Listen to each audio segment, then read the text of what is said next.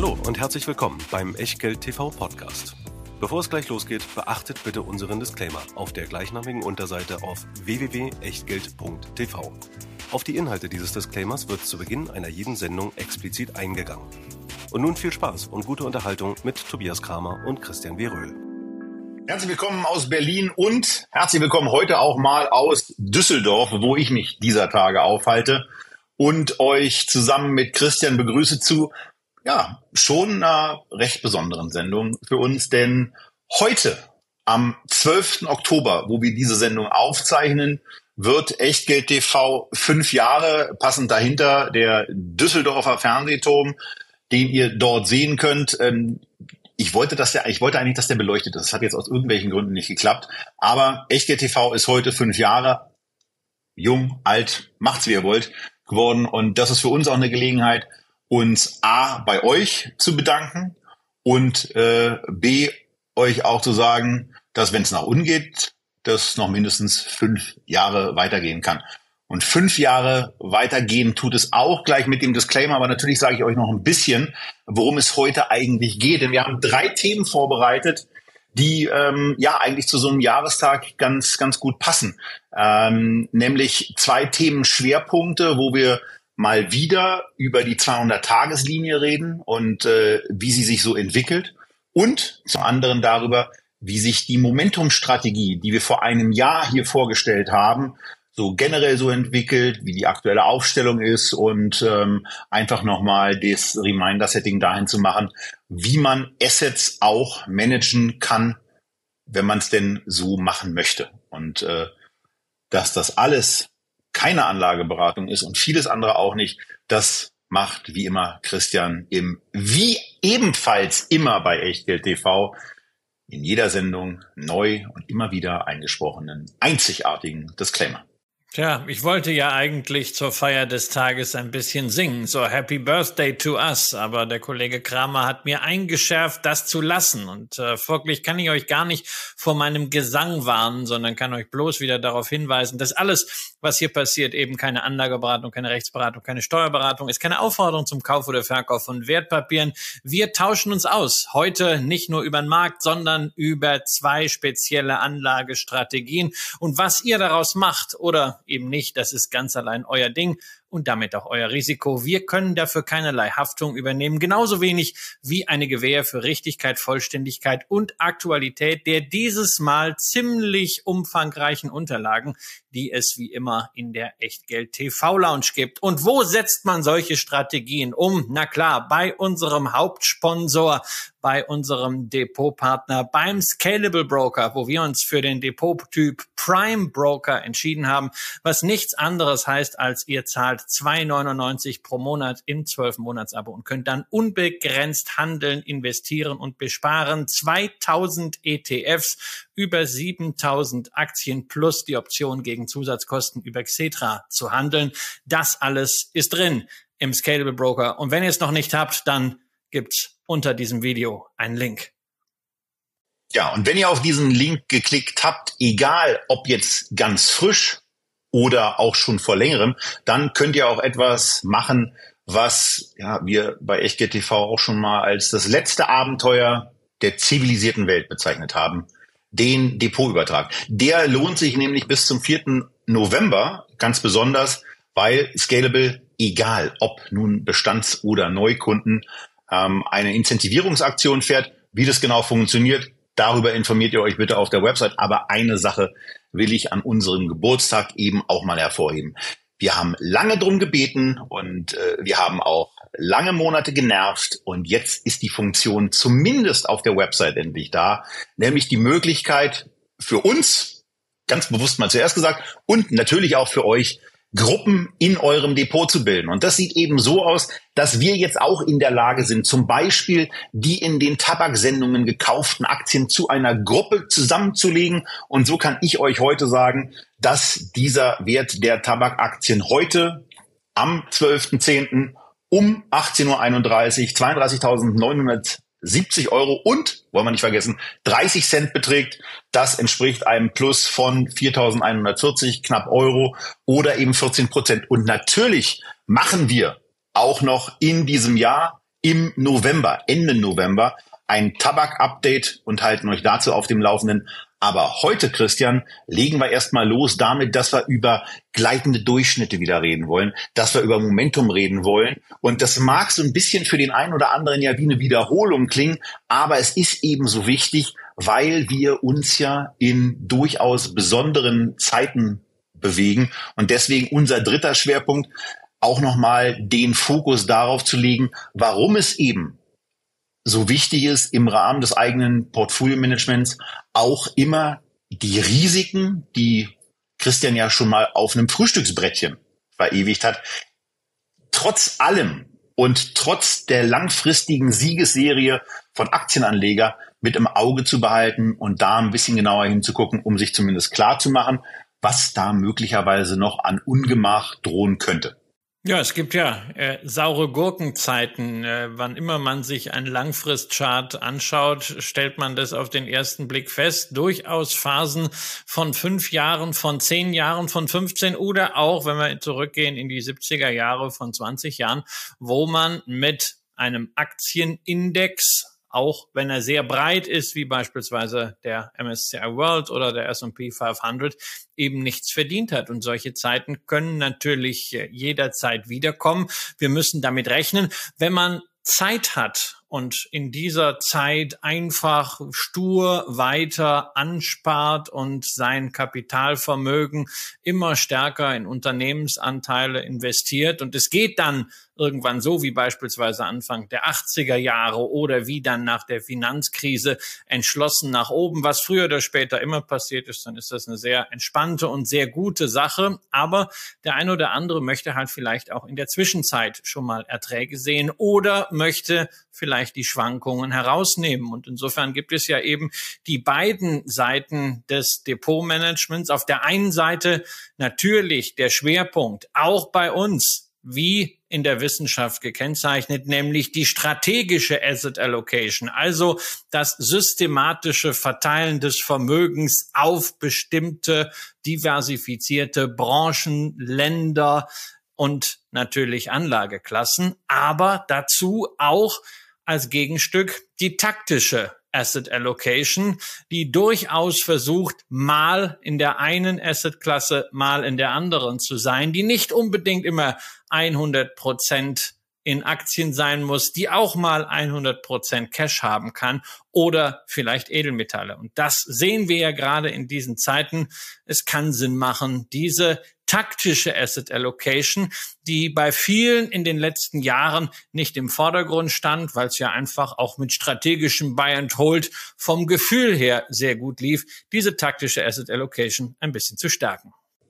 Ja, und wir, wir reden deswegen auch nochmal darüber und, äh, und, und, und wollen euch, wollen euch aufzeigen, warum solche Strategien äh, dann eben auch Sinn machen, weil wir natürlich im Moment also A, mit bestimmten Verwerfungen von Märkten äh, zu tun und zu kämpfen haben, auf die wir gerade bei der Momentum-Strategie in einer Übersicht auch noch eingehen werden.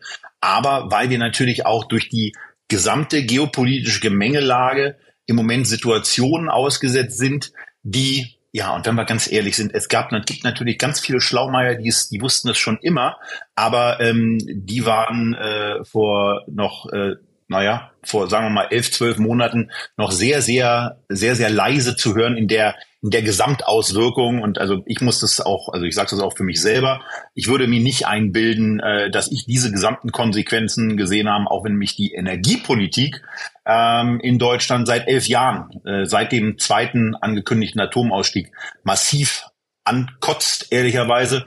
Aber ähm, das ist eine Gesamtsituation. Aber das Energiethema, wie wir es in diesem Jahr haben, ähm, das habe ich von der Gesamtrisikolage so auf keinen Fall gesehen. Und dass wir damit zu tun haben könnten, dass das Ganze noch mit einem in Europa und von Deutschland auch gar nicht so weit entfernten, äh, mit einer kriegerischen Auseinandersetzung dann einhergehen würde. Auch das ähm, habe ich persönlich so nicht gesehen. Aber Christian, Energie, Energie ist eben das Thema, was in verschiedenen Bereichen äh, sehr, sehr deutliche Auswirkungen hat nämlich zumindest mal zwei.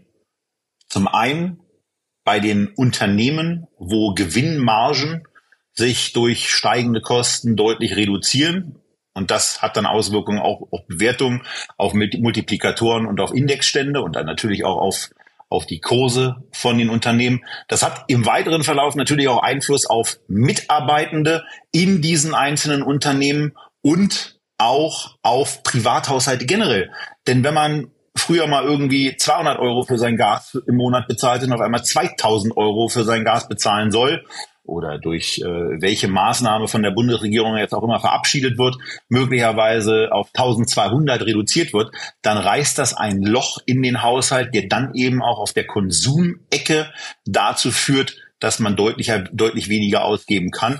Und das ist zumindest dann im deutschen Binnenmarkt, der jetzt ja nicht so unbedingt konsumgetrieben ist, etwas, was ein Bedrohungsszenario darstellt, was immens ist. Egal, ob man es jetzt von der, von der Seite der Haushalte anfängt zu betrachten oder von der Seite der Unternehmen. Ja, oder drittens von der Seite der öffentlichen Haushalte, weil wir reden ja sehr viel über den Doppelwumms, der dann zustande kommt, dass irgendwie Sondervermögen aggregiert werden, aber das heißt am Ende nichts anderes, als dass Schulden weiter steigen. Natürlich, wenn wir uns vergleichen mit anderen Ländern, können wir uns die Schulden durchaus äh, in Relation zum Bruttosozialprodukt her noch leisten, aber man darf halt nicht vergessen, die Zinsen sind deutlich gestiegen und in steigenden Zinsen zusätzliche Schulden aufzunehmen, heißt halt nichts anderes. Es ist der Anteil der Zinsausgaben am Bundeshaushalt über die nächsten Jahre wieder steigen wird, was wir natürlich auch dem amtierenden Bundeskanzler und ehemaligen Finanzminister mit zu verdanken haben. Denn Herr Scholz hat es ja in den letzten Jahren, auch gerade als es um die Finanzierung des Corona-Wumms oder der Corona-Bazooka ging, ich weiß gar nicht mehr, was er für einen tollen Begriff da hatte, hat es jedenfalls unterlassen, die damals ja niedrigen beziehungsweise negativen Zinsen sehr langfristig einzulocken, wie das beispielsweise Österreich gemacht hat, wie das übrigens auch Nordrhein-Westfalen gemacht hat mit einer hundertjährigen Anleihe, sondern der Bund hat die Schuldenaufnahme von der durchschnittlichen Laufzeit her eher noch verkürzt, um bei negativen Zinsen eben Aufgelder kassieren zu können, die dann sofort in die Bilanz fließen und man konnte dann sagen, hey, wir sind aber auf Kurs und haben äh, die schwarze Null äh, fast äh, doch geschafft, trotz dieser Herausforderung. Und da rächt sich dann die Fiskalpolitik auch. Das heißt, wir haben da äh, drei Themen. Wenn wir das jetzt runterbrechen, was heißt das eigentlich für denjenigen, der Vermögen hat? Sind wir da wieder bei der strategischen Asset Allocation, äh, dass zumindest diejenigen, die in Ölwerte investiert haben oder in Energiewerte, sei es sowas wie Encarvis oder seien es auch Versorger wie eben eine RWE, dass die zumindest da eine partielle Möglichkeit hatten, zusätzliche Erträge im Depot zu lukrieren und auf diese Art und Weise halt äh, zumindest die Strompreissteigerungen etwas kompensieren können. Ja, und äh, bei der Energie kommt eben noch so ein, so ein weiteres Thema dazu, was ich persönlich ja ähm, bis vor einem Jahr nur aus einem Buch von Mark Ellsberg kannte, der schon vor ein paar Jahren über das Thema Blackout in Europa geschrieben hat und was eigentlich passieren kann, wenn energetische Versorgung einfach mal ausfällt. Und das ist ja jetzt ein Thema, was immer stärker auch in die, in die, ja, in die tagespolitische Diskussion mit reinrückt und äh, wo man sich bestimmte Dinge klar machen muss. Und etwas Zweites, ähm, womit ich eigentlich auch nicht so richtig gerechnet habe oder Vorsicht, nee, nicht, nicht so richtig, überhaupt, stimmt schon aber nicht. Womit ich überhaupt nicht gerechnet habe, ist, dass das Thema einer atomaren Bedrohungssituation ähm, ja auf einmal doch wieder auf die realpolitische Tagesordnung zurückkehrt, denn aufgrund des Kriegsverlaufes in der Ukraine so wie wir ihn mitbekommen, muss man ja auch mal vorsichtig sagen. Äh, und der, der sehr, sehr harten Haltung von Wladimir Putin bei der Fortsetzung dieser Auseinandersetzung kann man bei den Sachen, die man eigentlich noch vor ein paar Monaten ausgeschlossen hat, eben heute auch nicht mehr ausschließen, dass es nicht irgendwann doch zum Einsatz von atomaren Waffen auf dem Gebiet der Ukraine kommt, um zu signalisieren, wir ziehen hier bis zum letzten durch und man kann eben nur hoffen, dass irgendwie es dann doch gelingt, eine, eine Lösung zu finden, wie es ja auch im Kalten Krieg Ende der, Ende der 80er Jahre ähm, auch mit der Bewegung des, des NATO-Doppelbeschlusses dann irgendwann gelungen ist und auch dem ja, wirtschaftlichen Ausbluten der damaligen Sowjetunion. Aber heute äh, sieht das ein bisschen anders aus, Christian, denn wir haben es hier mit einem, mit einem Herrscher, mit einem Machthaber zu tun, der überhaupt nicht daran zu denken scheint, an irgendeiner Stelle sich zurückzuziehen.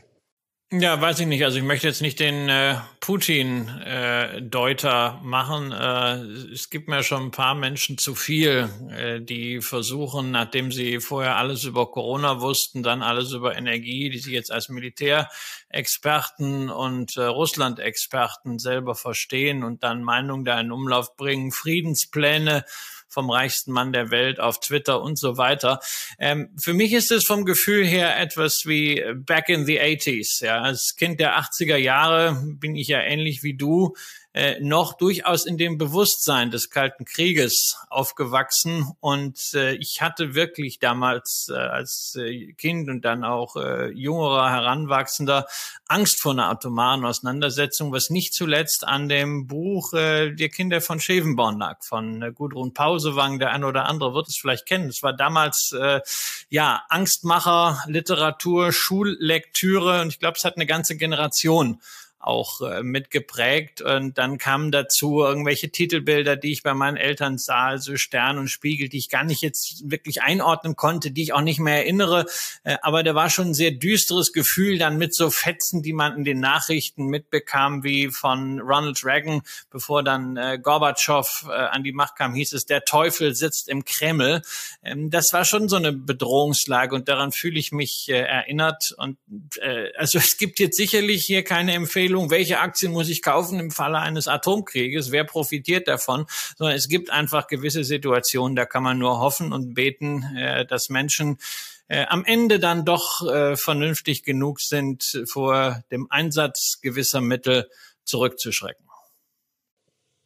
Ja, und das ist eine Gemengelage, in der wir uns befinden und wo es dann eben auch zurückgeht auf das Thema, weswegen wir vor fünf Jahren eben irgendwann mal angetreten sind, um euch regelmäßig unsere Gedanken dazu auch ähm, ja, mit auf den Weg zu geben und äh, euch bei den ja, Sachen, die da eben so stattfinden, auch äh, regelmäßig zu begleiten. Und da kommen wir jetzt quasi zu dem, zu dem ersten Thema, mit dem wir ja, ja vor ein paar Jahren im Grunde schon mal angefangen haben, als wir darüber gesprochen haben, dass eben eine sehr, sehr einfache Möglichkeit, um auch mal taktisch zu sagen, ich nehme einfach mal den, den Fuß vom, vom Gas.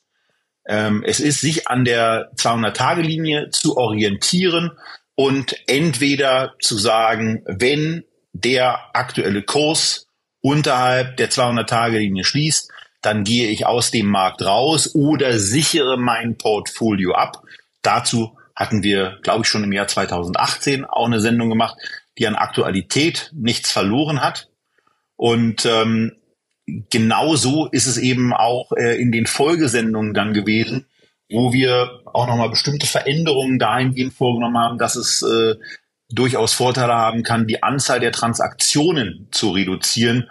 Und wir deswegen, Christian, einen Weg gewählt haben, wo wir auch hier exemplarisch, und das könnt ihr alles für euch selber ja auch entscheiden, ob und wenn ja, wann ihr das eigentlich machen wollt, wo wir bei Über- und Unterschreiten von 2,5 Prozent Veränderungen äh, vornehmen bei der Aufstellung. Und dazu haben wir ähm, auch nicht nur neben den erklärenden Worten auch eine brandneue Grafik erstellt, ähm, die euch äh, obere und untere Linien mit auf den Weg gibt und wegen der ihr garantiert auch als Podcast-Hörer ganz schnell rechts ranfahren solltet, um diese Grafik, die euch Christian jetzt mal erklärt, äh, auch vorzunehmen und anzugucken, was passiert da eigentlich, wenn Linienunterschreitungen oder Überschreitungen stattfinden. Also vielleicht einfach nochmal, dass wir zur Basis zurückkommen, weil es die Basis des Ganzen, der DAX als Performance Index, den gucken wir uns an. Das kann man natürlich grundsätzlich auf alle anderen Märkte äh, machen. Wir schauen gleich auch nochmal auf den S&P 500, aber am Beispiel des DAX kann man äh, relativ viel recht einfach zeigen. Also Basis ist äh, der DAX Performance Index. Für diesen DAX kalkulieren wir eine sogenannte 200-Tage-Linie, die nichts anderes ist als der Durchschnitt der vergangenen 200 Schlusskurse.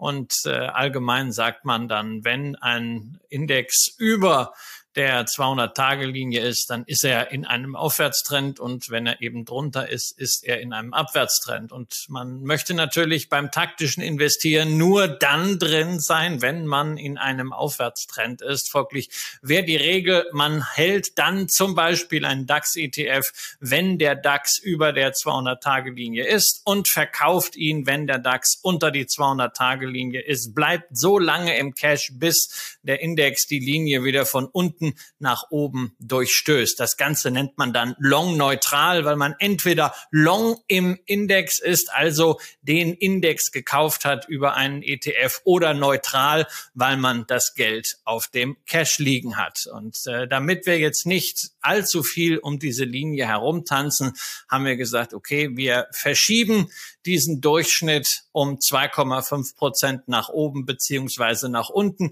Das heißt, wenn wir im Index investiert sind, muss er erstmal zweieinhalb Prozent unter die Linie fallen, damit wir rausgehen. Und umgekehrt, wenn wir Cash haben, dann muss er zweieinhalb Prozent über die Linie steigen, damit wir wieder in den Index hineingehen. Und für diejenigen, die die Grafik vor sich haben, das ist eben die rote Linie. Das ist die, die durchstoßen werden muss, damit wir rausgehen.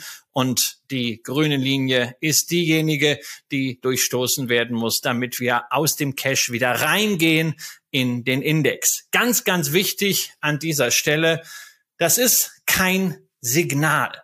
Das ist nicht etwas, was dem alten Spruch widerspricht, an der Börse wird nicht geklingelt. Das ist immer noch so. Und wer glaubt, dass der gleitende Durchschnitt oder irgendeine andere Art und Weise, Kurse technisch zu analysieren, Signale geben will. Naja, also der sollte vielleicht auch mal versuchen, ob es nicht vielleicht mit Astrologie an der Börse besser klappt. Denn es gibt keine Signale, sondern das Einzige, was man auf diese Art und Weise erreicht, ist, man standardisiert, man objektiviert sein Handeln. Man sagt nicht, oh, also ich glaube, der DAX müsste jetzt aber eigentlich wieder steigen. Jetzt gehe ich mal rein und man sagt auch nicht, jetzt wird mir die Sache ein bisschen heiß, ich gehe mal raus, sondern man hat eine ganz klare Handlungsmaxime, nämlich dieser Durchschnitt. Und diese Maxime wird immer schematisch angewandt. Wenn man das nicht tut, sondern da irgendwie was Subjektives reinbringt, dann braucht man es erst gar nicht anzufangen. Also wie bei allem, was systematisch ist, was strategisch quantitativ aufgesetzt ist, muss man eisern bei der Regel bleiben.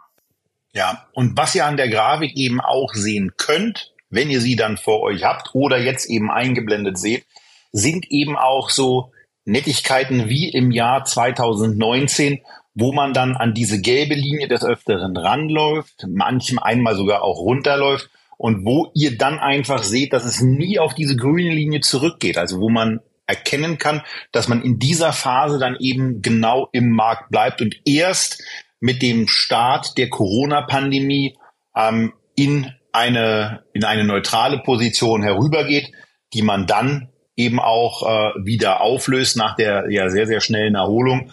Aber ähm, wir werden das auch gleich bei dem bei der Durchsicht auch noch in anderen Verläufen sehen, ähm, dass es sich dann gerade bei längerfristig anhaltenden Bärenmärkten und äh, die in der Corona-Pandemie gab es ja eine sehr sehr schnelle und sehr sehr dynamische Erholung äh, ja, dass es sich dann lohnen kann, mit dieser Strategie es zu machen, die man eben entweder, Christian hat es gesagt, im Bereich äh, von, von ETF-Investments einfach durch einen Verkauf regeln kann oder auch mit einem strukturiert aufgebauten Portfolio dadurch begegnen kann, indem man eine Short-Position gegen seine ganzen Long-Investments dagegen stellt, was wie gesagt auch Thema in der Absicherungssendung war.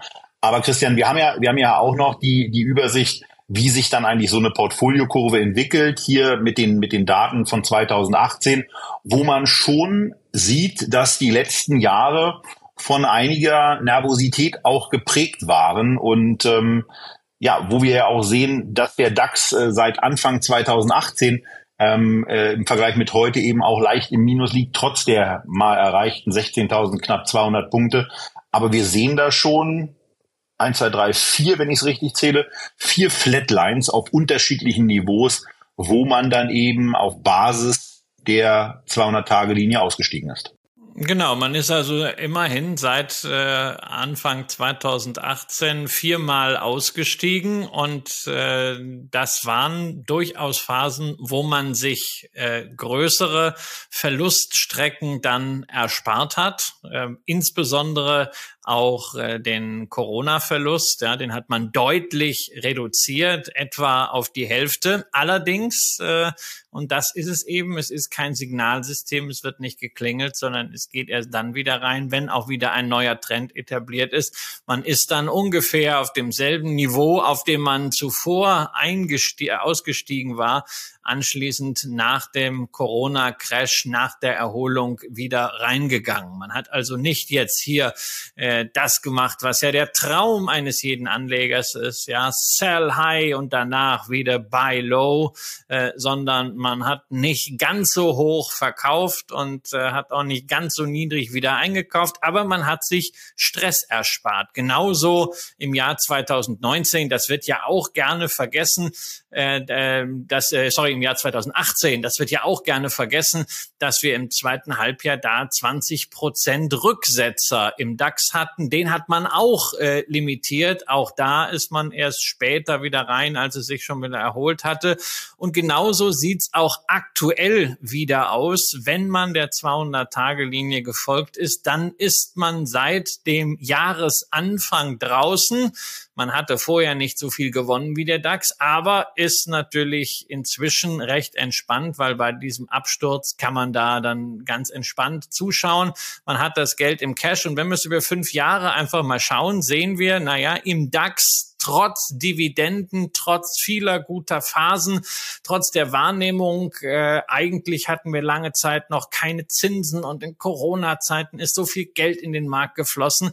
Für fünf Jahre steht da inzwischen ein Minus zu Buche und im äh, der DAX-Strategie äh, mit dem gleitenden Durchschnitt haben wir immerhin noch ein kleines Plus von zwei Prozent. Vor allem haben wir aber nur ungefähr äh, die Hälfte der Zeit gehabt, wo wir investiert waren. Das heißt, der Stress und die Rücksetzer waren geringer. Und das ist die Essenz einer solchen Strategie. Wenn man damit anfängt, sollte man nicht unbedingt erwarten, dass man jetzt eine Outperformance-Strategie erreicht, dass es eine Trading-Strategie ist, sondern diese Strategie hat dann schon gut funktioniert, wenn man über mittlere bis längere Sicht dieselbe Wertentwicklung hat wie im Index mit deutlich reduzierten Rücksetzern. Genau. Und das ist etwas, was, was total zur Beruhigung beitragen kann. Ich erinnere mich beispielsweise auch noch äh, an die Phase, als es den, als es den Brexit-Entscheid gab und ich nicht nur eine äh, spektakuläre Bergabfahrt aus Österreich hinter mich bringen konnte, sondern aufgrund eines abgesicherten Portfolios sehr, sehr entspannt unterwegs war und diese ja sehr dynamischen Marktverwerfungen ja, mit einem hohen Maß an Gleichgültigkeit, weil es mich nicht betroffen hat, äh, zur Kenntnis genommen hast du, Hast dich, hat dich der Brexit ansonsten, hat dich das emotional so mitgenommen, ja? Dass du da emotional, irgendwie also, also mich hat mich hat schon genervt, dass die dass die dass die Briten gesagt haben, wir steigen da aus. Also ja, das, aber mein Gott, das waren das ähm, waren fünf sechs Prozent Minus. Fandst du das hätte dich hättest du jetzt nicht so viel Spaß gehabt in Österreich an diesem Tag, wenn du äh, nicht abgesichert gewesen wärst? Ähm, na, ich finde es genau in, in, in so Situation äh, eben eben angenehmer, dass man dann diese Bewegung eben eben nicht hat und äh, in der Situation auch sagen kann, jetzt wird jetzt wird's rumpeliger, jetzt wird's äh, ruckeliger und äh, dann einfach in der Situation ist, dass man entweder also mit welcher Quote man dann auch immer abgesichert ist, das muss ja dann auch jeder für sich selber entscheiden. Teil meines Portfolios sichere ich ja beispielsweise ganz bewusst nicht ab, weil ich sage, bei bei ähm, bei größer angelegten unternehmerischen Beteiligungen, ähm, da sage ich dann eben, da vertraue ich ja voll auf das Unternehmen und da sind mir, da sind mir Kursschwankungen eben verhältnismäßig egal. Ähm, das redet man sich zumindest immer sehr, sehr lange ein und äh, natürlich ist es einem dann nicht vollkommen egal, wenn sich diese Werte äh, deutlich nach unten entwickelt haben, aber so ganz grundsätzlich, also diese Position sichere ich eben nicht ab und ich fühle mich damit, ich fühle mich damit dann schon deutlich wohler, wenn ich dann einfach weiß, diese Abwärtsbewegungen, die finden da aufgrund dieser taktischen ähm, und begrenzt für einen begrenzten Zeitraum auf Basis des Signalgebers 200-Tage-Linie eingegangenen äh, Absicherung finden bei mir eben nicht statt. Da geht's mir dann schon besser, ja. Genau, und das ist das entscheidende Thema auch für euch. Äh, ihr müsst euch mit dieser Sache wohlfühlen. Wenn ihr sagt, naja, also das ist mir jetzt äh, ziemlich egal, äh, ob es da dann mal äh, rumpelt, da kann ich, da, da kann ich durch. Das auch wenn ich jetzt da nicht äh, äh, der der Spartyp bin, der dann vielleicht niedrige Kurse sowieso ganz entspannt nutzt im Sparplan, äh, sondern wo man einfach ein Aktienportfolio hat und man sagt, naja, also man kann damit leben. Wenn die Zahl, die da unten drunter steht, irgendwann einfach 30 Prozent äh, weniger ist, dann ist das nicht wichtig richtig. Wenn man aber feststellt, hm, na ja, also äh, es wird schon immer beim Rumpeln irgendwie auch der Schlaf schlechter, dann kann eine solche Strategie, die für einen Teil des Portfolios auch mal eine neutrale Positionierung ermöglicht, sehr, sehr sinnvoll sein. Also ich bin jetzt nicht der Typ, der eine solche Strategie äh, fährt. Aber ich finde sie durchaus interessant und ich finde es ganz, ganz wichtig, dass man das Wesen dieser Strategie versteht, dass es eben nicht darum geht, hier äh, Outperformance durch Trading zu erreichen, sondern dass es darum geht, die Zacken nach unten abzuschneiden und dass das natürlich, weil es eben kein Prognosesystem sein kann, sondern nur eine Disziplinierung sein kann, dass das eben auch zur Folge hat, dass man bei sehr kurzfristigen Bewegungen dann unter Umständen teurer ausgestiegen ist, als man hinterher wieder einsteigt. Ja. Und dass es aber zumindest langfristig am Beispiel DAX doch eine Outperformance gibt, das sieht man in der langfristigen Grafik. Und da könnt ihr vor allen Dingen auch sehen, dass diese, diese zwei sehr, sehr langen Negativphasen, nach dem Platzen der Dotcom-Blase und auch nach 9-11, also bis hinein ins Jahr 2003, dass man da eine ganz, ganz lange Phase an der Seitenlinie stand, wo der Index, wo sich der DAX ja nicht nur halbiert hat, sondern so im Bereich 60, 65 Prozent insgesamt an Wert verloren hat. Ähm, und man davon ja im Grunde genommen nichts mitbekommen hat. Und das ist ja auch etwas, was wir hier in den Sendungen äh, immer wieder thematisieren wollen und äh, wo wir im Grunde genommen auch als Investoren mit, wie ihr ja schon gemerkt habt, mitunter auch unterschiedlichen Ansätzen euch quasi dabei mit begleiten und ähm, äh, auch über unsere eigenen, naja, äh, auch ja finanziellen Drucksituationen, die sowas möglicherweise auch mal auslösen kann, ähm, einfach berichten. Christian mit einer mit einer oft ähm, zum Ausdruck kommenden, na nicht Gleichgültigkeit, aber einem hohen Entspannungsgrad ähm, und ich im Grunde auch mit einem hohen Entspannungsgrad, aber mit einem, äh, sagen wir mal, anders sicherheitsorientierten äh, Herangehen, äh, wo ich dann eben meine Absicherung fahre. Und äh, das Essentielle hat Christian eben schon gesagt, ihr müsst euch damit wohlfühlen, weil in der Tat ist es eben so, dass diese äh, DAX-Long-Neutral-Schiene ähm, beim DAX und dem gewählten Zeitraum, ja, äh, da findet man bestimmt auch Zeitraum, wo es nicht so gut aussieht, ähm, auch wenn man anders zurückgeht, irgendwie könnte man das auch noch so hinkriegen, dass es dann ein bisschen schlechter aussieht. Und wir nehmen den gleichen Zeitraum ja beispielsweise auch, um zumindest mal exemplarisch, ohne es jetzt hier besonders stark und lang zu vertiefen, auf den S&P 500 einfach einzugehen und da ist es dann eben so, dass es, naja, am Ende dieser, ähm, was sind's, 32 Jahre, so eher auf den Gleichstand hinausläuft. Ja, da ist es also beim S&P 500 ist es halt sozusagen idealtypisch. Der bestätigt halt genau das, was ich vorher gesagt habe. Ja, seit 1990 äh, gab es halt einige Krisen, aber auch einige sehr sehr lange Aufwärtsphasen und am Ende nach diesen 32 Jahren sind äh, der Index in Total Return und die Strategie mit dem GD 200 und längeren Investmentpausen gleich auf. Das heißt, man hat nicht wirklich signifikant mehr Rendite rausgeholt, aber man hat über die Zeit dieselbe Rendite erreicht mit geringerem Risiko, weil insbesondere die beiden großen Abwärtsphasen, nämlich der Dotcom-Crash und die Finanzkrise, herausgenommen wurden. Da war man eben, weil es wirklich kontinuierlich runterging, auch kontinuierlich aus dem Markt draußen, wenn man die 200-Tage-Linie beachtet hat. Und daran kann man auch gleichzeitig sehen, was das Szenario ist, in denen die 200-Tage-Linie einen Schutz vor Kursverlusten bringt im Rahmen einer solchen Long-Neutral-Strategie. Das ist nicht, wenn es schnell V-förmig runter und dann wieder rauf geht, so wie in der Corona-Zeit, sondern das ist, wenn wir diese quälend langen Bärenmärkte haben, die so runterdüdeln, runterdüdeln und runterdüdeln, dann erspart man sich die Verluste. Da ist es manchmal dann wirklich so, dass der Index an die 200-Tage-Linie herandatzt und dann, wie das so schön in den Börsenberichten heißt, heißt, an der 200-Tage-Linie nach unten abprallt, so als würde der Index ein Eigenleben führen.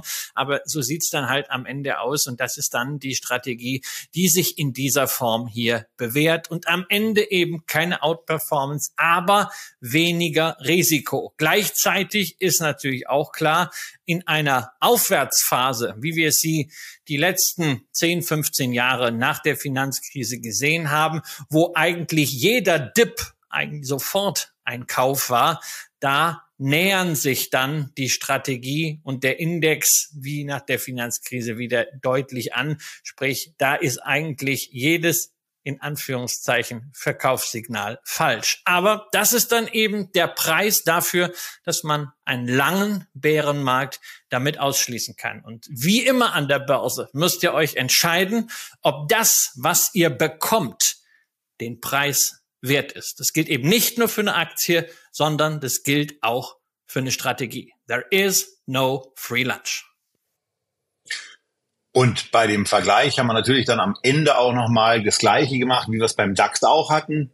Plus zwei Prozent seit Anfang 2018 war es beim deutschen Aktienindex ähm, mit der GDL 200 Strategie. Minus fünf Prozent war es bei einem reinen Investment. Natürlich ohne Berücksichtigung, also mit der gleichen Art zu rechnen, wie es der DAX und wie es der S&P in dieser Variante eben auch macht, nämlich eine komplette Anrechnung von Dividenden, die sowohl ähm, beim Index selber und auch in unseren Portfolien unrealistisch ist, wie natürlich auch diese Strategie dann ohne Berücksichtigung von Steuern äh, unsicher ist. Also da kommt es dann eben genau auf die Verpackungsform an, wie man sowas für sich selber umsetzt. Und beim S&P ist es eben so, dass es nicht plus zwei zu minus fünf sind, sondern hier ist es dann eben im Bereich plus 30 zu plus 70. Denn der S&P 500 hat deutlich auch die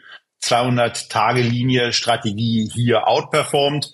Und ähm, tröstend wäre für Anleger, dass sie aber trotz allem mit einem sehr, sehr kräftigen Plus aus dieser ganzen Geschichte rausgegangen sind und dann möglicherweise einfach auch aufgrund der geringeren Volatilität ähm, sich damit trotzdem ganz wohlfühlen. Aber man muss hier eben auch sagen, weil man es ja auch sieht, ähm, dass es eben genau auch in solchen Phasen zu einer Underperformance kommen kann. Und damit, Christian, haben wir diese Form der Strategie sowohl was Chancen, Beruhigungsmöglichkeiten, aber auch Risiken von Underperformance glaube ich, hinreichend erklärt, oder? Ja, ich will nur noch mal kurz äh, auf, auf äh, zwei Dinge hinweisen. Zum einen, also die äh, beiden Grafiken können sich natürlich relativ schnell berühren, wenn der S&P 500 jetzt das macht, was äh, Jamie Dimon von äh, JP Morgan gesagt hat, nämlich einfach noch mal 20 Prozent fallen, ähm, dann haben die sich berührt und für diejenigen, die sich irgendwann im letzten Jahr entschieden haben, sowas umzusetzen, sieht es dann plötzlich doch wieder entspannter aus, äh, wobei natürlich Jamie Dimon genauso wenig weiß wie wir,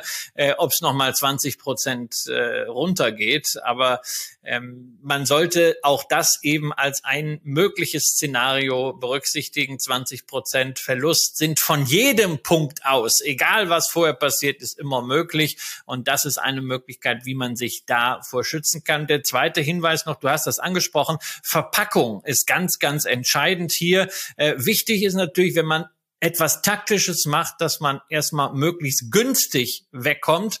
Und da ist natürlich der Vorteil schon mal auch beim Prime Broker, bei Scalable wieder, dass äh, die Trade-Häufigkeit nicht zu zusätzlichen Kosten beim Broker führt. Gleichzeitig ist es natürlich dann wichtig, günstige Produkte zu nehmen, also einen günstigen DAX-ETF oder einen günstigen S&P 500 ETF, wie zum Beispiel wir ja auch schon mal den Invesco Swap Fonds vorgestellt hatten, der ja abgeleitet ist von einem der liquiden liquidesten ETFs der Welt überhaupt. Und dann drittens ist natürlich die Frage, wo macht man das Ganze? Macht man das im Privatvermögen? Macht man das in einer Struktur wie einem ummantelten Zertifikat oder macht man das in einer vermögensverwaltenden GmbH? Auch dazu haben wir mit Right Capital äh, eine spannende Sendung gemacht, wenn ihr euch das mal anschauen wollt. Und da ist die Umsetzung dann sehr, sehr entscheidend, weshalb wir hier nur einfach den sogenannten Gross Total Return zeigen können. Ähnlich wie bei der Börse ARD abends auch die Kamera auf den DAX schwenkt. Äh, und der ist nun mal ein Performance Index. Und wie und ob man ihn denn dann handeln will, das muss jeder für sich selber ausmachen und selber gestalten.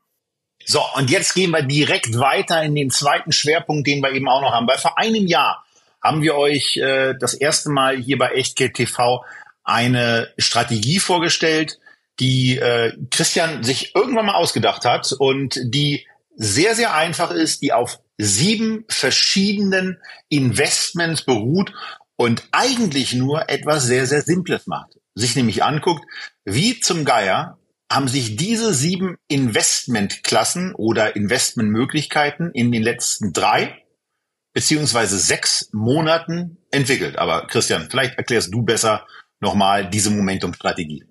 Ich muss, ich muss dazu, ich muss da zuerst mal ein bisschen auf die Bremse treten. Also danke für die Blumen, aber ausgedacht habe ich mir das nicht. Ich habe das vielleicht adaptiert. Also die geistige Urheberschaft, die ist dann eher bei mir Bane Fiber und äh, Gary Antonacci, zwei US-Autoren äh, und Vermögensverwaltern, die gerade in diesem Bereich der systematischen taktischen Allokation seit Jahrzehnten forschen und auch einiges publiziert haben, was ich dann gelesen habe und adaptiert habe. Also das nur mal vorausgeschickt. Ja, es geht geht um äh, sieben repräsentative Märkte für alle Assetklassen, also Cash, Anleihen, verschiedene Aktien, Edelmetalle und Immobilien in Klammern handelbar über Aktien und die alte Devise, the trend is your friend, stay with the trend. Also wir allokieren das, was gerade am besten läuft und äh, implizieren damit eine Fortsetzung des Trends, weil Trends erfahrungsgemäß länger laufen und stetiger sind, als man das gemeinhin äh, wahrhaben möchte. Und die identifiziert man eben schlichtweg über das Momentum, also über die Kursveränderung. Und es werden von diesen sieben Assets immer nur zwei gehalten, und zwar diejenigen, die die beiden, die das beste Momentum haben, also gerade am besten laufen. Man guckt monatlich da drauf. Eine Zusatzregel, um ein bisschen die Trade-Häufigkeit unter Kontrolle zu kriegen und einzugrenzen. Wenn man etwas im Portfolio hat und äh, es rutscht auf den dritten Rang, bleibt trotzdem drin, wird also nicht ausgetauscht. Deswegen ist das ein Toleranzrang.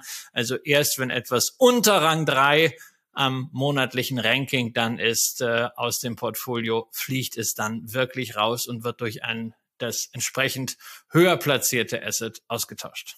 Wir haben, das, wir haben das Ganze vor einem Jahr ein bisschen ausführlicher auch besprochen, aber wir wollen gerade bei der aktuellen Momentum-Strategie oder bei dem aktuellen Stand der Momentum-Strategie einfach nochmal raufgucken. Per Ultimo September 2022 wurde das letzte Ranking gezogen und da haben wir äh, zwei Sachen. Äh, auf eine Sache äh, gehen wir mal sofort ein. Das ist nämlich genau der Punkt, dass an erster Position ja die Euro-Liquidität mit einem drei und sechs Monats-Momentum von äh, plus minus null steht.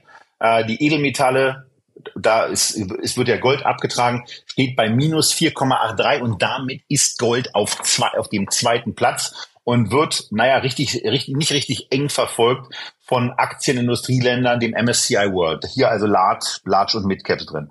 Und jetzt ist eben nochmal hervorzuheben, Christian, wenn der MSCI World das Gold beispielsweise in einem oder in zwei Monaten überholen sollte, und dann beispielsweise bei Gold minus sechs Prozent steht und bei äh, beim MSCI World nur noch minus zwei Prozent steht, dann würde das eben genau noch nicht dazu führen, dass es einen Tausch gibt, obwohl der MSCI World dann im Ranking auf Platz zwei und Gold noch auf Platz drei steht, sondern es würde erst dann passieren, wenn Gold aus den Top drei herausfällt. Genau, das ist eben die Sache des äh, Toleranzrangs, dass man nicht ganz hart diese Sache mit eins und zwei hat. Das macht, äh, was auch äh, Faber und Antonacci zeigen, am Ende an der Wertentwicklung nichts. Aber es reduziert halt die Trade-Häufigkeit und äh, da alles, was mit Handeln zu tun hat, immer ein Unsicherheits- und ein Kostenfaktor ist, ist das natürlich ein sehr, sehr wichtiger Punkt.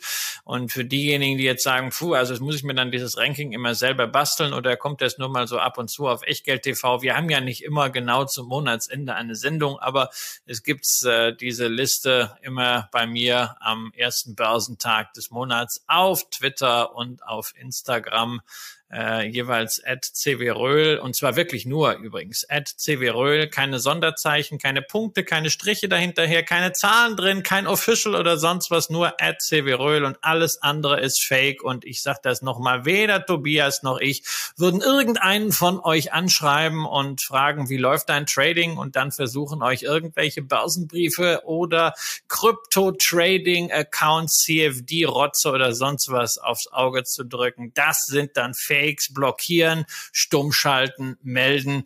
Äh, die Portale kriegen das leider nicht hin, aber sie sind zumindest gut, dass wir euch diese Informationen dann zeitnah zum ersten Börsen darüber mitteln können.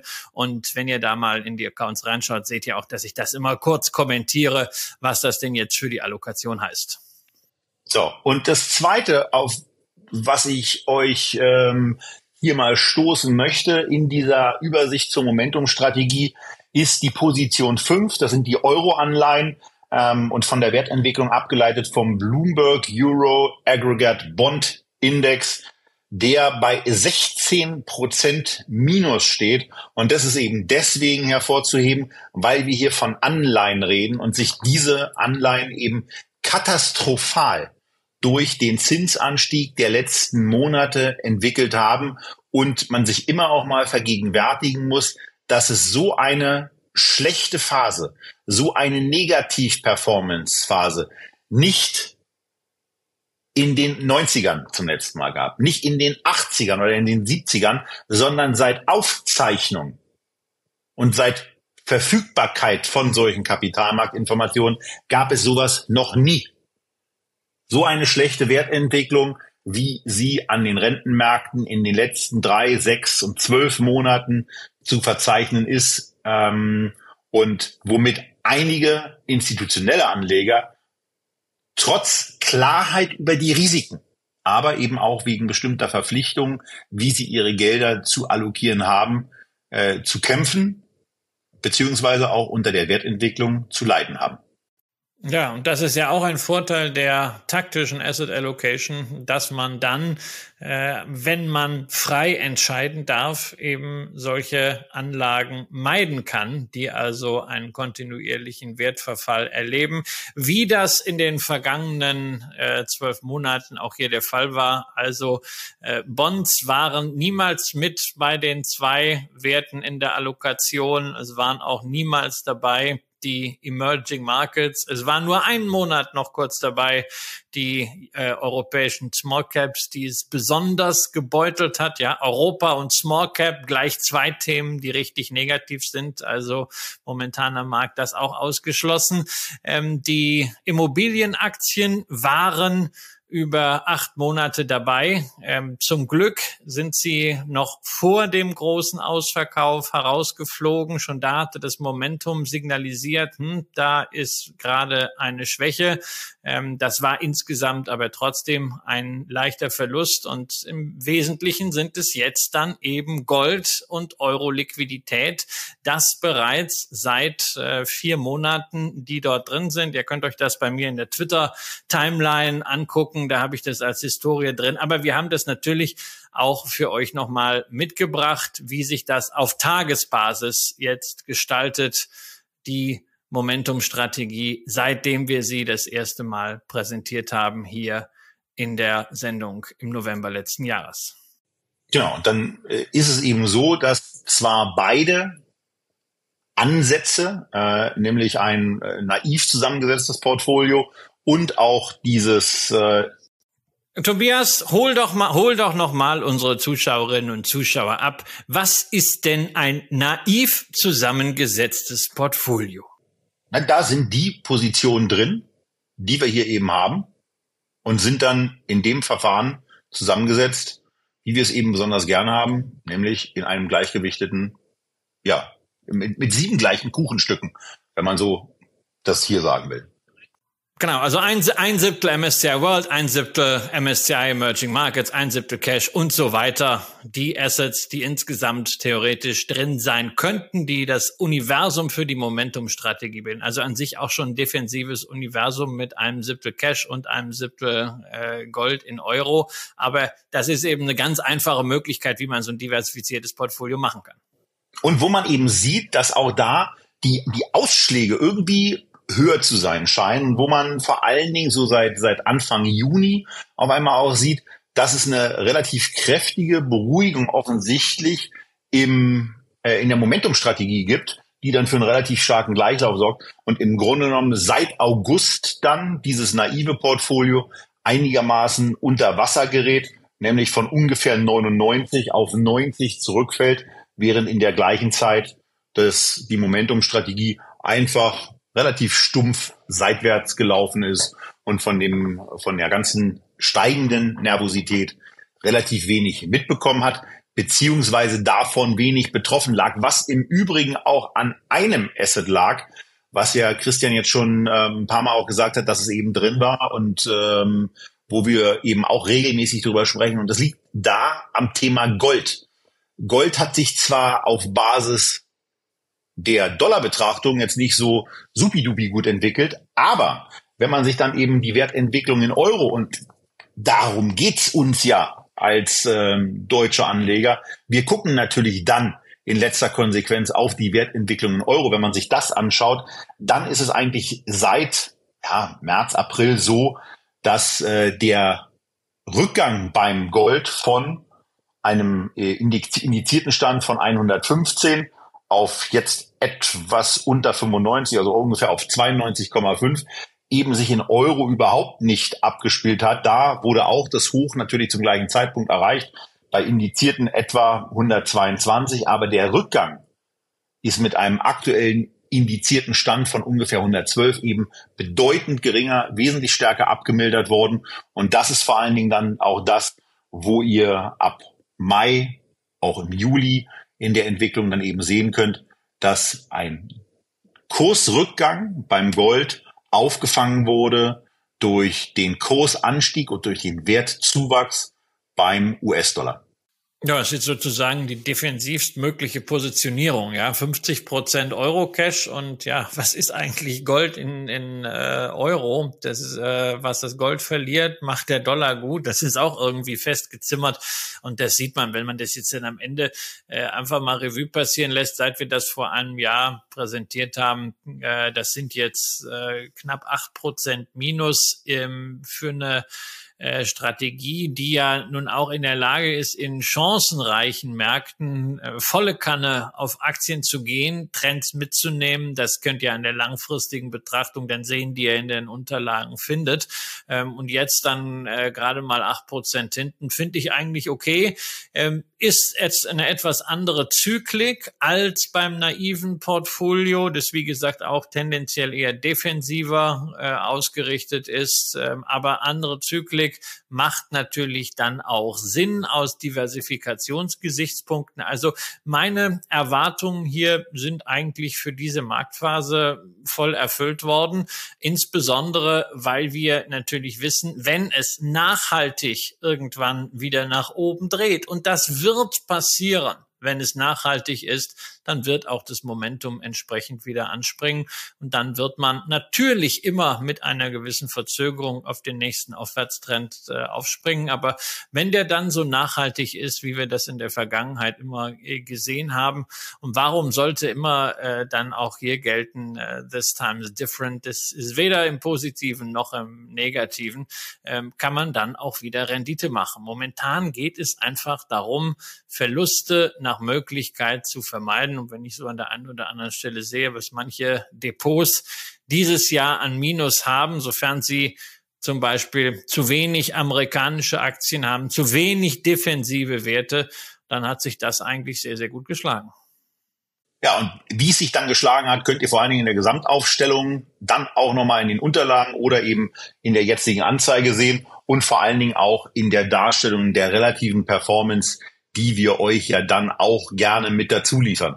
Äh, zum Abschluss gehen wir nochmal ganz kurz auf die äh, ja durchaus etwas dynamischer verlaufenden Einzelentwicklungen äh, rüber. Da könnt ihr dann in einer der letzten Grafiken auch sehen, wie sich dann eigentlich die einzelnen ähm, oder zumindest fünf äh, Assets hier so geschlagen haben im einzelnen Bereich und ähm, ja, könnt euch selber nochmal vergegenwärtigen, wie und äh, wie zuckig bestimmte Marktphasen dann eben auch verlaufen sind. Ja, man sieht ja insbesondere für diejenigen, die sich's vor sich haben, dann auch noch mal den Kursverlauf hier von äh, Anleihen. Ja, also seit Anfang November 2021 16 Prozent Minus. Man sieht, wie die äh, europäischen Small Caps abverkauft wurden mit einem Viertel Minus. Und natürlich haben wir in der Auswahl des Universums schon einen dämpfenden Faktor hier drin, nämlich dadurch, dass wir ein MSCI World als Aktienindex für die etablierte Welt haben, profitieren wir natürlich sehr stark von der Stärke Amerikas und insbesondere des US-Dollar. Und das ist etwas, was natürlich auch auf den Immobilienindex lange Zeit eingezahlt hat, wobei wir natürlich auf der anderen Seite sehen müssen, seit äh, etwa ähm, Anfang September äh, bricht da auch äh, deutlich was zusammen, wenn man eben nicht nur die europäischen Indizes sich anschaut äh, und die europäischen Aktien wie eine Vonovia, die ja schon deutlich länger auf dem Absturzkurs sind, aber jetzt gerät es halt auch bei einigen US-amerikanischen REITs deutlich nach unten. Und wir sehen dann auch bald wieder bei den REITs Dividendenrenditen, wie wir sie historisch kannten. Und dann wird es auch irgendwann wieder spannend und wenn es da dreht, ich sage es nochmal, ist das Momentum eben zur Stelle. Und spannend bleibt es ja generell. Und deswegen gibt es auch weiterhin wöchentlich die Echtgeld-TV-Sendung, auch zielgerichtet erstmal in den nächsten fünf Jahren. Aber eigentlich ist es etwas, wo wir auch schon gesagt haben, das können wir eigentlich so machen, dass wir es uns auch äh, ja, vorstellen können. Äh, Warren Buffett und Charlie Munger irgendwann Konkurrenz zu machen, wenn wir, wenn wir ganz alt und ganz runzlig sind und auch über 90 und es dann eben noch ein bisschen länger dauert, bis wir fertig geworden sind. Ähm, Im idealen Verlauf machen wir es dann immer noch. Ja, ich bin der, ich bin der Jüngere, ich muss dich dann auf die Bühne schieben, aber ich tue es gerne. Ja.